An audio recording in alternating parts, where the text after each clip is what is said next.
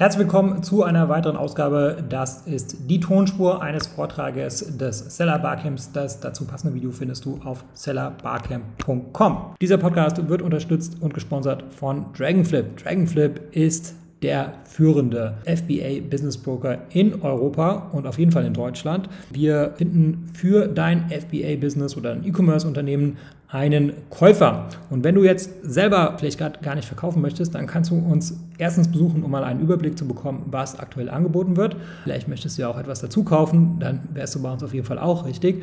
Außerdem haben wir einen Unternehmenswertberechner auf der Seite und eine Scorecard entwickelt. Und mit dieser Hilfe kannst du dann recht unkompliziert zumindest eine grobe Einschätzung bekommen, was dein Business wert ist oder was du tun müsstest, um dein Business noch wertvoller zu machen. Den Link dazu findest du in der Beschreibung. Und das war's zur Einführung. Viel Spaß mit dem Vortrag.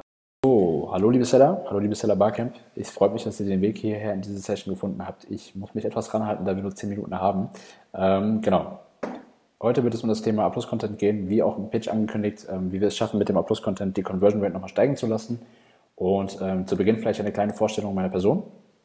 Mein Name ist Daniel Bärhe, ich bin 22 Jahre alt, Gründer und Leiter der Agentur AMZ Content.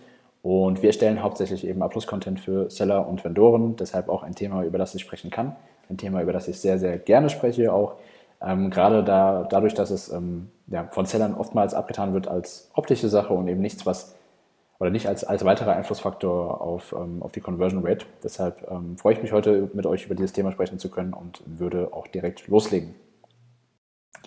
Die zentralen Fragestellungen in diesem Video werden sein, zum einen, wie kann mein Upload-Content meine Conversion Rate verbessern? Und zum anderen, wie baue ich meinen Upload-Content so auf, dass er meine Conversion Rate verbessern kann. Das heißt, welche Sachen sind elementar? Welche Sachen müssen oder sollten immer vorkommen, unabhängig davon, wie der Abschluss-Content aufgebaut wird. So, und ähm, vorab vielleicht nochmal eine grundlegendere Sache, und zwar die Herangehensweise oder das, das Mindset, mit dem man an den Abschluss-Content herangehen sollte. Ähm, da habe ich hier aufgeschrieben, dass man sich nicht zu sehr auf das Optische versteifen soll und eben die Möglichkeit bei dem Abschluss-Content nochmal sehen soll, ähm, nochmals etwas für die Conversion Rate zu tun. Ja, also es gibt natürlich Sachen, die viel grundlegender grundlegender sind für die Conversion Rate. Aber auch hier können wir eben nochmal einiges an Prozenten rausholen. Und ähm, ja, je nach Volumen fällt es dann natürlich auch stark in die Gewichtung, ja. Was damit gemeint ist, nicht zu sehr auf das optische Versteifen. Also ich kann einem ein Beispiel geben, man sieht das ja auch bei größeren Sellern immer noch oder auch bei Vendoren teilweise sogar, dass eben ähm, High-Quality-Produktbilder aufeinander folgen und das war's dann. Da haben wir dann sechs, sieben ähm, Produktbilder aufeinander folgen wo das Produkt eben super in Szene gesetzt wird, aber keine Angaben darüber gemacht wird. Das ist nicht der Sinn der Sache. Denn der Sinn der Sache im A-Plus-Content, das haben wir auch so aufgeschrieben, ist es eigentlich, Produktverständnis zu schaffen. Ja? Wir möchten eigentlich all die Fragen, die sich im Laufe des Listings auftun, ja, bei dem Kunden, ähm, beantworten. Spätestens im A-Plus-Content müssen diese Fragen beantwortet werden. Was ist damit gemeint? Und zwar, ähm, die typischsten Sachen, die häufigsten Cases, habe ich jetzt mal aufgeschrieben, sind, die Maße des Produkts, die erfragt werden, der Lieferumfang, ja, was, ist, was ist alles mit inbegriffen, wenn ich bei Ihnen bestelle, ähm, die Anwendung, der Anwendungsbereich, die Reinigung und so weiter und so fort. Das variiert natürlich immer wieder von Produkt zu Produkt, das ist immer unterschiedlich, aber das sind so die gängigsten Sachen, die dann gefragt werden. Und ja, jetzt stellt sich natürlich die Frage, wie wir aus Seller-Sicht, die sich ja bestens mit dem Produkt auskennen oder bestens auskennen sollten im Optimalfall, ähm, ja, an diese Fragen herankommen, da wir eben ein perfektes Produktverständnis haben. Und da empfehlen wir grundsätzlich das FAQ. Ähm, das ist so die mit einfachste Weise und doch die effektivste Weise. Die häufig gestellten Fragen sind einfach der Ort, an dem die Kunden sich herumtummeln oder die Interessenten und all die Fragen stellen, die ihnen nicht beantwortet wurden oder nicht umfangreich genug beantwortet wurden. Dementsprechend auch hier ähm, die Kunden einfach als Quelle des, der, der Learnings benutzen quasi, ja, um einfach schlauer zu werden. Und dann kann man eben daher gehen und sagen, okay, gut, es wird des Öfteren nach ähm, den Maßen des Produkts in der und der Ausführung gefragt und dann können wir diese Grafik erstellen mit dem Produkt, das in Szene gesetzt wird und dennoch Angaben zu den Maßen daneben machen. Ja, dann haben wir eben beide Sachen erfolgreich umgesetzt. Also nicht falsch verstehen, das eine grenzt das andere nicht aus. Ja, nur weil es eben schön in Szene gesetzt wird, heißt es nicht, dass man das ähm, Produkt nicht gut kommunizieren kann. Ja, und so, so gilt es eben beide Sachen einfach gut umzusetzen. Ja, das Produkt muss gut kommuniziert werden und dennoch soll es optisch was hermachen. So, kommen wir nun zu den häufigsten Fehlern im Abschluss-Content. Und zwar beginnen wir damit, dass ähm, Abschluss-Content häufig nicht auf diese extrem geringe Aufmerksamkeitsspanne auf, im, auf Amazon oder im E-Commerce generell konzipiert wird. Ähm, zum Teil ist das verständlich, denn Seller sind einfach so tief in der Materie drin oder so tief in dem Thema drin und haben so viele Fakten und so viele Details, die einfach auch für das Produkt sprechen, ähm, dennoch aber nicht wahrgenommen werden. Ja, in der Realität schaut es einfach so aus, dass viel weniger Aufmerksamkeit ähm, oder dem Listing viel weniger Aufmerksamkeit gewidmet wird. Und dementsprechend sollte man es auch so auslegen, dass man anstatt, ja, anstelle eines Zehnzeilers vielleicht einfach ein Produkt nimmt, der das, äh, ein Bild nimmt, pardon, der dasselbe aussagt wie dieser Zehnzeiler. Und ähm, ja, die Quintessenz aus ein, oder einzelne Textpassagen einfach ähm, dick markiert und so eben hervorhebt aus dem Text und eben die Quintessenz einfach immer wieder hervorheben. Ja, das ist so das Wichtige, dass man eben auch beim bloßen Überfliegen als Interessent all das wichtige Infomaterial, was man eben mitbekommen soll, einfach mitbekommt. Ja. Das ist der erste große Fehler. Der, der zweite große Fehler ist, dass A-Plus-Content eben nur das Produkt in Szene stellt und keine Angaben über das Produkt wiedergibt.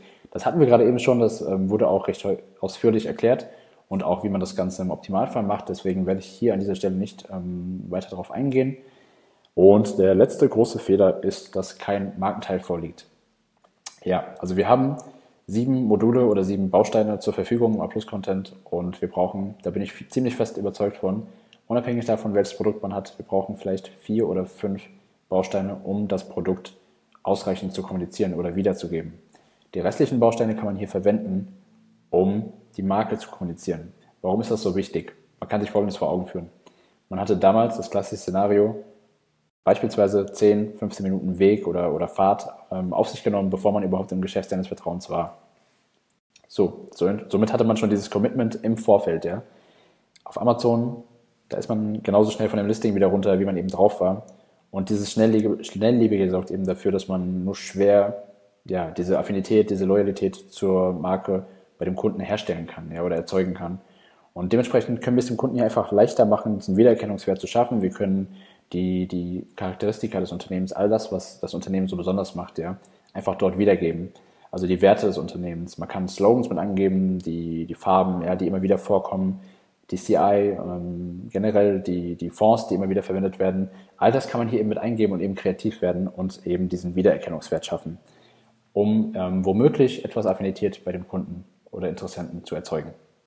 So, kommen wir nun zu dem Bonustipp am Ende dieses Videos und zwar zu der Tabelle für die Cross-Sales.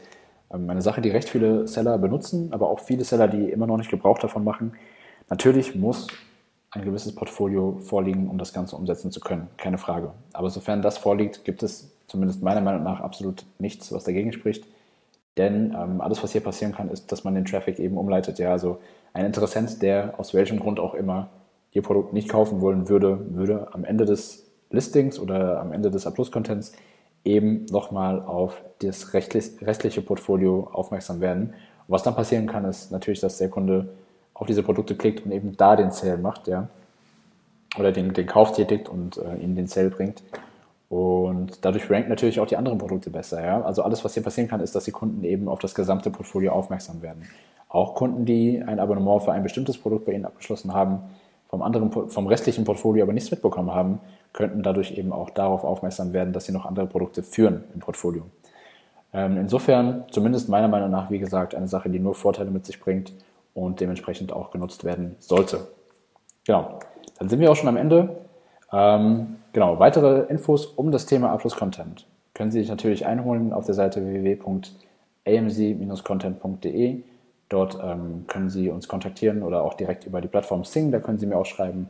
Unter Daniel Bell können Sie mir gerne ähm, eine Anfrage schicken oder auch einfach eine Nachricht zuschicken und ich werde Ihnen da antworten und Ihre Fragen gerne beantworten. Ich bedanke mich sehr für Ihre Aufmerksamkeit. Ich hoffe, ich konnte Ihnen einen oder anderen Impuls mitgeben und auch vielleicht zeigen, dass Abschluss-Content doch nicht nur eine optische Sache ist, sondern auch was für die Conversion Rate machen kann. Und dementsprechend noch einen schönen Tag und vielleicht sogar bis bald. Ciao, ciao. Hi, Florian hier von Adference. Wenn ihr noch mehr Amazon Podcasts hören wollt, dann kann ich euch den Amazon PPC Podcast Vitamin A ans Herz legen. Mit Vitamin A, deine Dosis Amazon PPC, versorgen Mareike und ich euch wöchentlich mit Tipps, Optimierungsvorschlägen und News rund um das Thema Amazon Advertising. Such einfach nach Amazon PPC in deiner Podcast-App. Dann wirst du den Vitamin A Podcast ganz schnell finden. Jetzt ja, ja viel Spaß beim Hören und äh, dir noch einen schönen Tag. Ciao.